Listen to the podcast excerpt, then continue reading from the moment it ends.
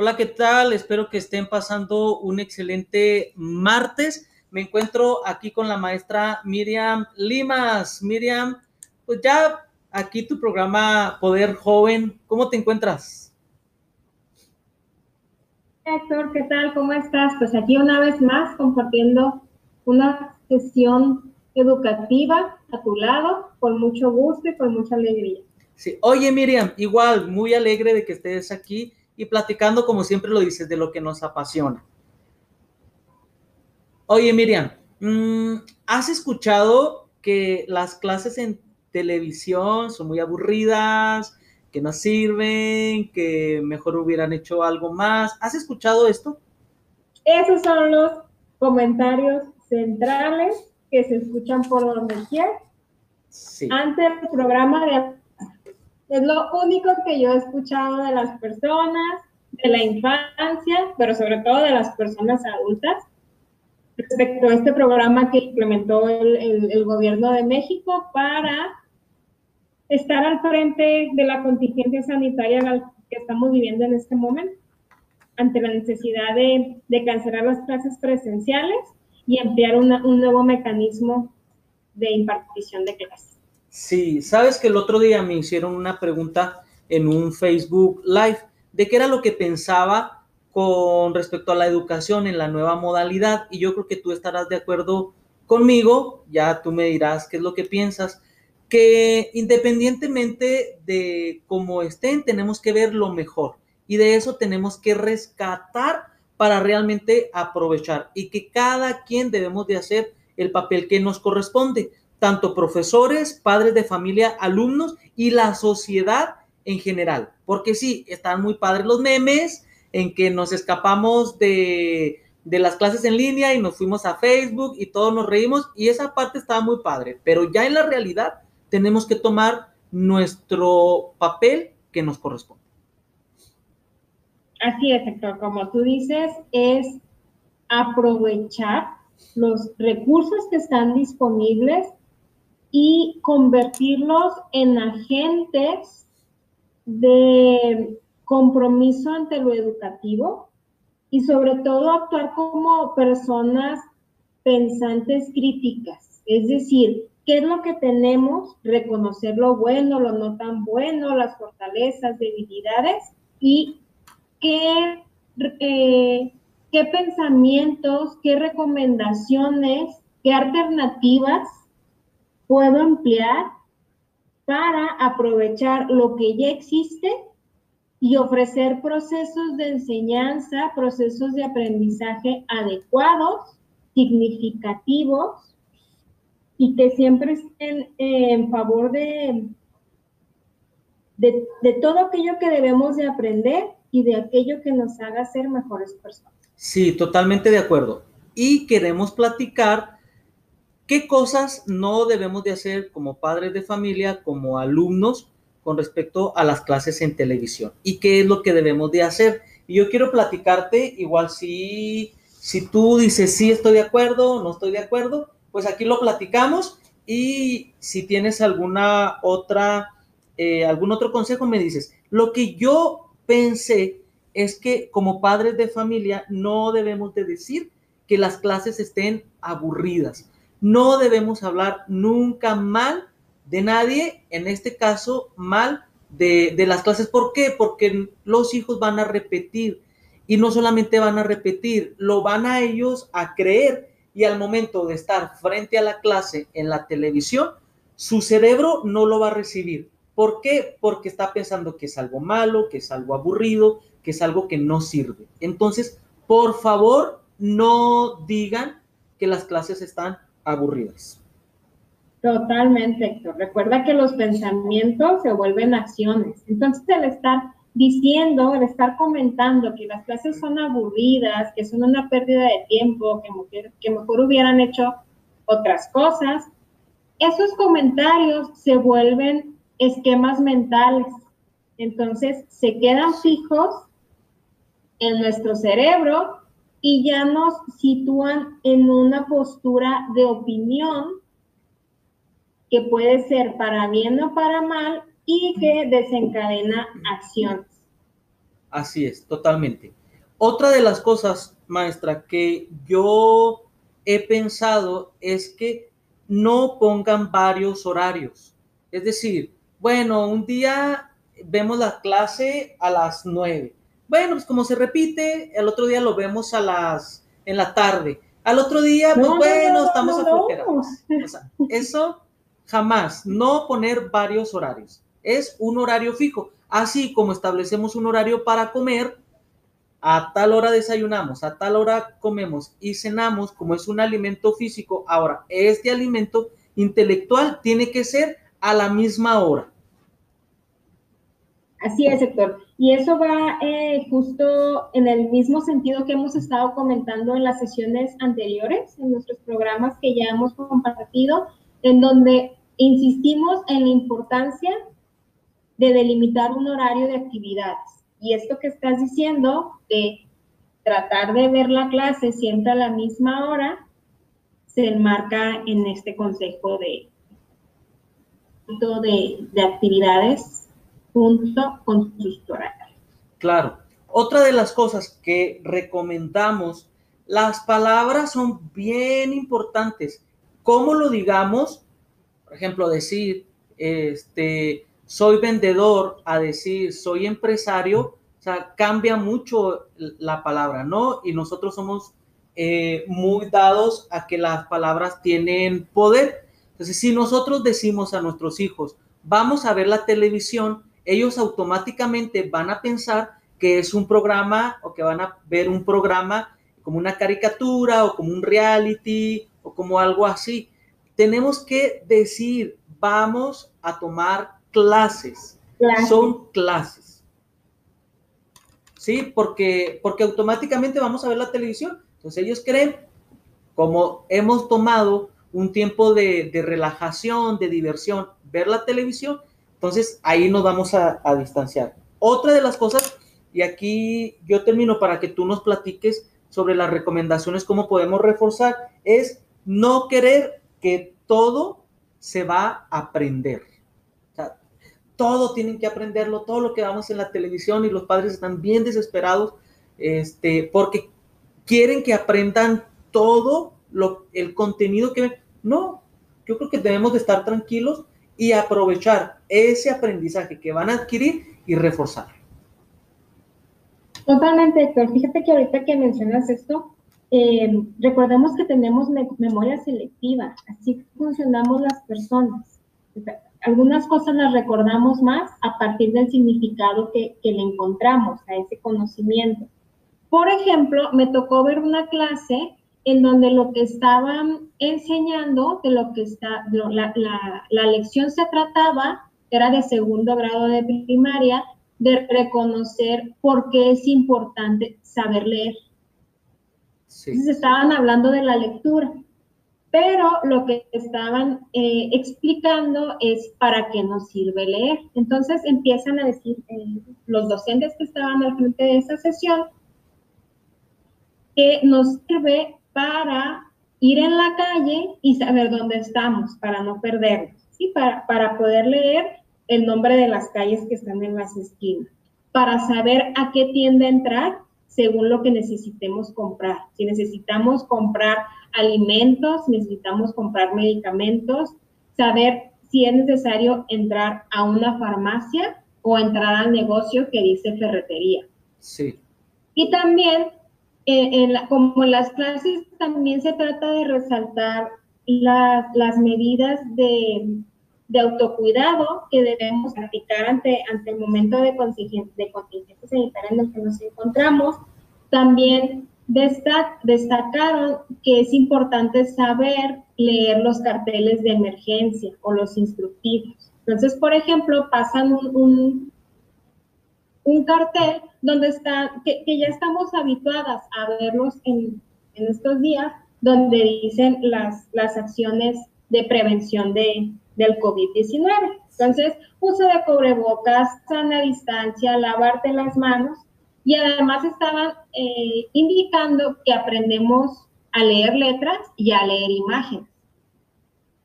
Entonces, únicamente rescatando esa sesión, el niño o la niña puede inclinarse por aprender más sobre el asunto de la lectura o sobre el asunto de las medidas de autocuidado. Claro. Y a esto se refiere justamente lo de la memoria selectiva y a esto que estás comentando, que no, no necesitamos preocuparnos porque nuestro hijo, nuestra hija aprenda todo lo que se dijo en el programa, en, en, la clase en sí, sino que está bien si únicamente el niño o la niña recuerda una parte de la clase, porque eso significa que eso es lo que al niño o a la niña le llamó más la atención. Entonces está bien. Y eso es, eso nos sirve para ir guiando el proceso de aprendizaje de la niñez.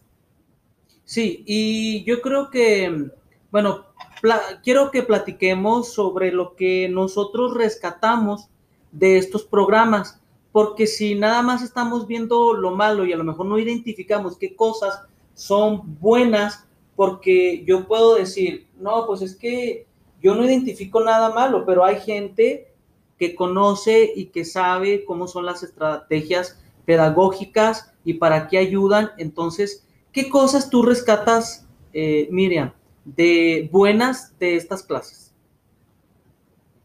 Mira, yo rescato las, las locaciones. He podido estar revisando continuamente la diversidad de clases que están en los canales de televisión y encuentro que están adaptados los sets como salones de clase y están diversificados.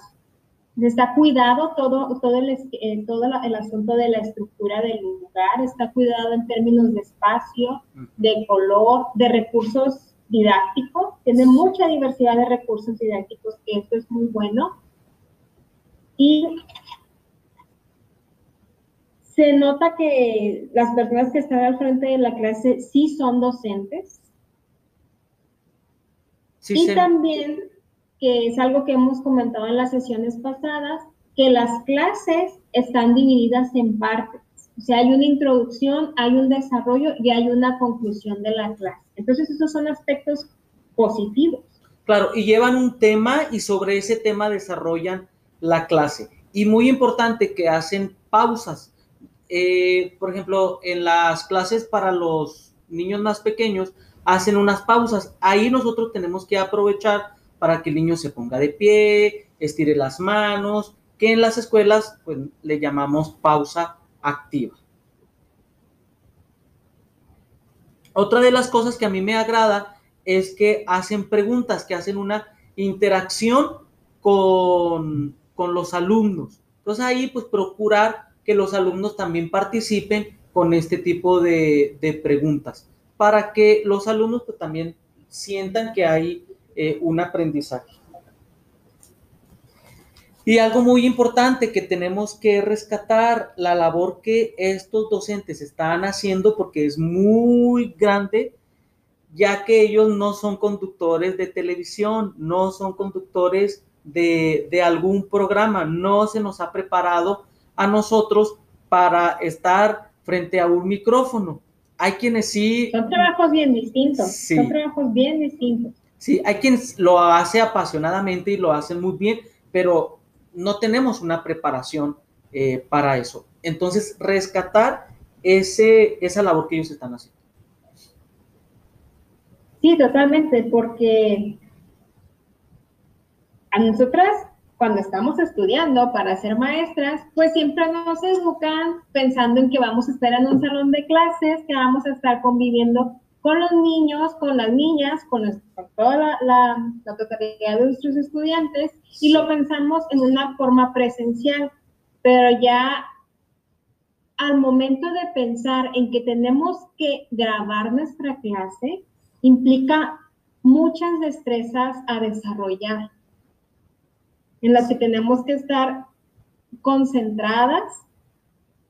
Ya no, ya no solamente tenemos que estar concentradas en la distribución del espacio de mi salón, en la preparación de mi clase, en la dinámica, sino que ahora también tengo que estar concentrada en que me están grabando, y que la clase se transforman en, las clases se transforman en tomas. Claro, claro, entonces sí tener muy en cuenta una, ser un poquito empáticos en esa parte, porque nos ha tocado, yo creo que a ti también te ha tocado, que han llegado a tu salón de clase para observar cómo das la clase. Algún inspector o algún coordinador, y en cuanto entra, o sea, te pones nervioso, mucho más, pues con una cámara. A nos pasado eso. Entonces sí, pues que tengan un poquito de consideración, tanto los padres de familia como los, los alumnos. Ahora, ¿qué cosas les ayudarán a los padres de familia y a los alumnos para reforzar el aprendizaje? Eh, mira, te, puedo mencionar tres puntos. Sí.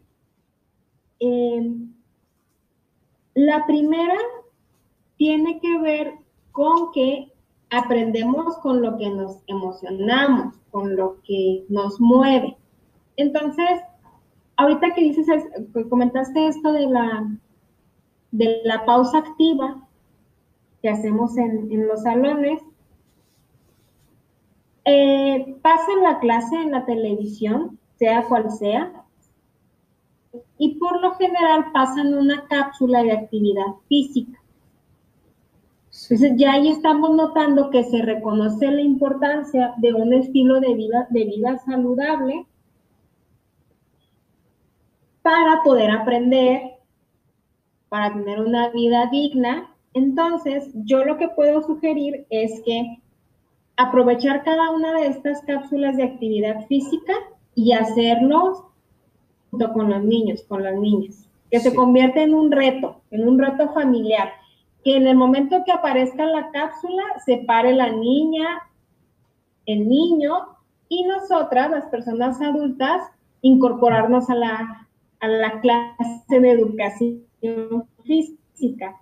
Dejar la actividad que estamos haciendo, porque además la cápsula no dura más de cinco minutos, entonces podemos detener la actividad que estemos realizando para acompañar al niño, a la niña, en sus ejercicios físicos que, realizan durante el día, porque varias ocasiones aparece esta cápsula de actividad física para que ellos se estén ejercitando después de cada clase, que no dejen de moverse y esto también favorece a que el cerebro despierte y nuevamente se refresque la atención, la capacidad de concentración para la clase que, sigue. Cierto.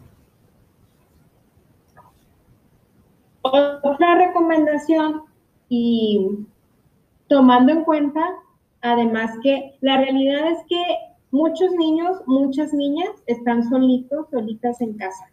Como ya, ya nos reincorporamos a, gran cantidad de actividades, ya las oficinas están abiertas, los restaurantes, los bancos nunca han cerrado, entonces hay que pensar que ahí trabajan mamás y papás. Cierto. Y eso quiere decir que muchos niños, muchas niñas se quedan solitos ahí, se están en soledad en casa. Oye, o se quedan con sus hermanos mayores, pero también sus hermanos mayores tienen que tomar que también clase. Son, que también son infantes. Sí, sí, sí, sí. Entonces, esa es la realidad. Yo cada vez me doy cuenta que dejan a sus hijos, a sus hijas en casa sin compañía de, alguna persona adulta.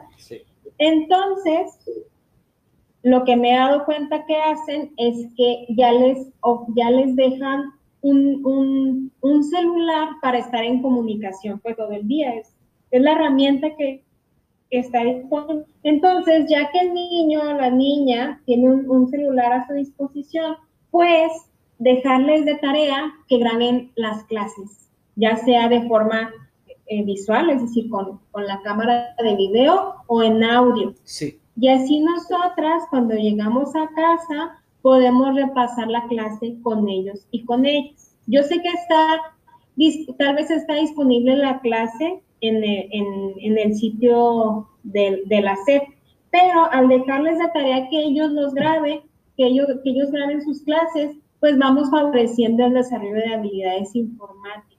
Y entonces además el niño o la niña va a poner mucha atención en estar grabando o que se escuche el audio para enseñárselo a su mamá, a su papá y poder repasar con ellos la sesión. Sí, ahora, bueno, no sé si vas a comentar algo más, pero en caso de que no se pueda contar con un celular, la otra opción sería que los niños, las niñas escriban palabras clave o palabras que a ellos se les haga importante. Eso también favorece mucho. Sí, que se les haga importante del tema y, y o que cuando lleguen los papás platiquen de lo que ellos aprendieron.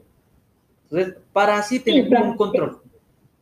Sí, sí, que te platiquen de qué se acuerdan, de qué se trató la clase, lo que se acuerden. Y pueden utilizar esta escritura de palabras clave como recordatorio y tener un hilo conductor de la plática que tienen con su mamá, con su papá. Sí, y aquí podemos eh, valernos de varias cosas, de la escritura, de la lectura, de la ortografía y de la caligrafía. O sea, no es únicamente que hagan esto por hacerlo, sino vamos a trabajar varias áreas que realmente se tienen que trabajar. Igual en el área de del, grabar, ya sea audio o video, rescatamos eh, la, informática, la información que nosotros vamos a, buscar, a manejar, eh, cómo vamos a emplear eso que estamos grabando, porque no es únicamente grabarlo y mandarlo, sino también, a ver, ¿qué fue lo que más te gustó de este audio? Y así, ahí trabajamos pues varias áreas. Sí, ya ahí, ahí ya está la oportunidad de tener una, una interacción a partir de esta clase grabada, que es tal vez de lo que no tenemos oportunidad con él o la docente que está llevando la clase en televisión. Sí. y, bueno, ya por último, quiero comentar otra recomendación. Que, la verdad, mire, déjenme les digo, pongan mucha atención porque me gustó mucho, de verdad, me gustó mucho en la manera que, que, me lo platicaste y ojalá que los padres de familia eh, lo empleen con sus hijos, porque se me hizo muy padre. Mira, esta, esta, esta recomendación tiene que, que ver con procesos metacognitivos de aprendizaje. Va a sonar muy sencilla la actividad que les voy a, compartir, pero tiene muchos beneficios. Primero les comparto la actividad. Tiene que ver con la elaboración de una especie de bitácora o, o de diario. Entonces, podemos en un cuaderno dividirlo, dividir la hoja en cinco columnas y que cada columna tenga su título. La primera sería día. La segunda columna, ¿cuál es la clase? La tercera, el tema de la clase. La cuarta columna, actividad o actividades. Y la quinta columna, ¿qué aprendí? Entonces, por ejemplo, vamos a poner que es el día de hoy, 29 de septiembre. ¿Cuál clase fue la que tomé? en, televisión. Segundo de primaria, español. Sí. ¿Cuál es el tema? La importancia de saber leer. ¿Qué actividad realizamos? Ok, se realizó la revisión de diversos letreros eh, que encontramos en la vía pública. Y la última columna es que aprendí. Ahí la niña, el niño puede ya sea escribirlo o hacer un dibujo que signifique qué es lo que aprendió, qué es lo que considera más importante de esta clase. Y así les vamos a pedir que hagan este, este ejercicio de todas sus clases todos los días y así podemos darle dando un seguimiento a sus clases, dar un, un acompañamiento cercano. Sirve para niños y niñas que estén en compañía de sus papás al momento de tomar las clases y para niños y niñas que no tienen compañía.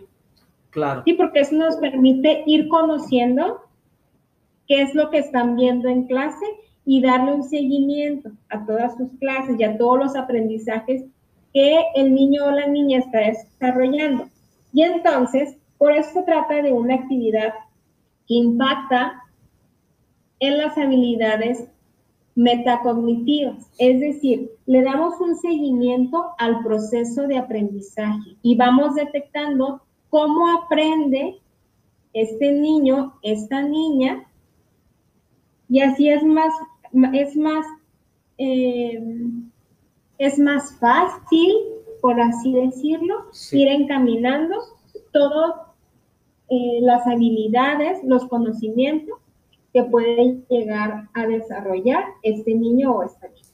Maestra. ¿Qué te parece? No, excelente, mira, excelente, excelente. Con lo que tú estás platicando, yo rescato muchísimas cosas. Los padres están bien preocupados por los exámenes, sí, pero ¿qué van a estudiar? ¿Y de dónde van a estudiar? Esto les va a servir muchísimo para cuando llegue un examen o una evaluación, porque yo también he estado preguntando a profesores y dicen, no, no vamos a emplear exámenes como tal, vamos a evaluar. Entonces, esta es una buena herramienta para poder evaluar o presentar, en dado caso, a los profesores, decir, pues es que no hicimos tales actividades, pero aquí está esta bitácora o está este diario y lo presentamos. Hay profesores que son muy accesibles y, lo toman como un trabajo para evaluarlo.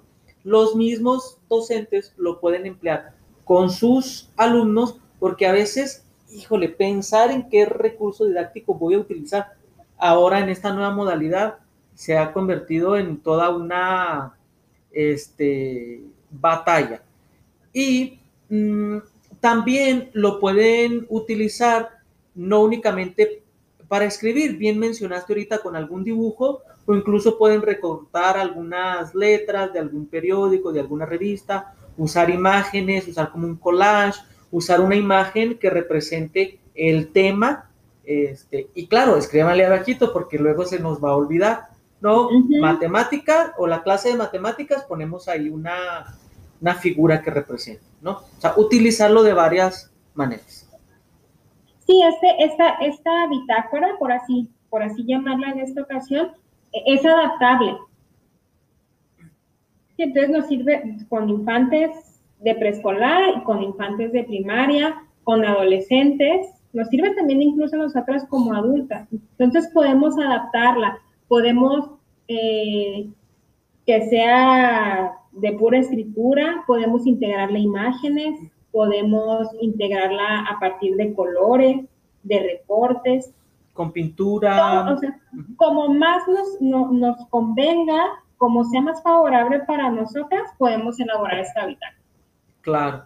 No, pues excelente. Muchísimas gracias, maestra. Como siempre es un gusto platicar contigo y platicar eh, de estos temas de educación, esperando que los padres de familia, los alumnos, los docentes lo puedan emplear y que también nuevamente los invitamos a que nos comenten eh, cómo les ha ayudado eh, estos podcasts. Sí, sí, lo ideal es que, todo esto que charlamos durante nuestras sesiones educativas les resulte de utilidad. Si tienen preguntas, si algo no les queda claro, se comuniquen y poder seguir ampliando los contenidos que, compartimos durante estas sesiones que, que, compartimos tú y yo. Claro que sí, y a las personas pues que no han escuchado los otros podcasts, los otros videos, los invito, los invitamos a que se suscriban en YouTube a Poder Joven, revista radial, y busquen ahí en las secciones de educación para que escuchen pues las otras recomendaciones en los otros videos. 100% recomendado. Miriam, pues te mando un muy fuerte abrazo. Espero que tengas una excelente tarde-noche. Muchísimas gracias, Héctor. Igualmente, un abrazo de regreso y pues nos seguimos compartiendo por este medio. Claro que sí. La siguiente semana vamos a platicar ¿Qué es lo que los alumnos piensan de las clases en línea y de las clases en televisión? Son preguntas para ellos, respuestas de ellos. Yo creo que nos vamos a divertir mucho y aquí las vamos a platicar. Aquí nos veremos. Bye bye, nos vemos. Bye bye, hasta pronto. Hasta pronto.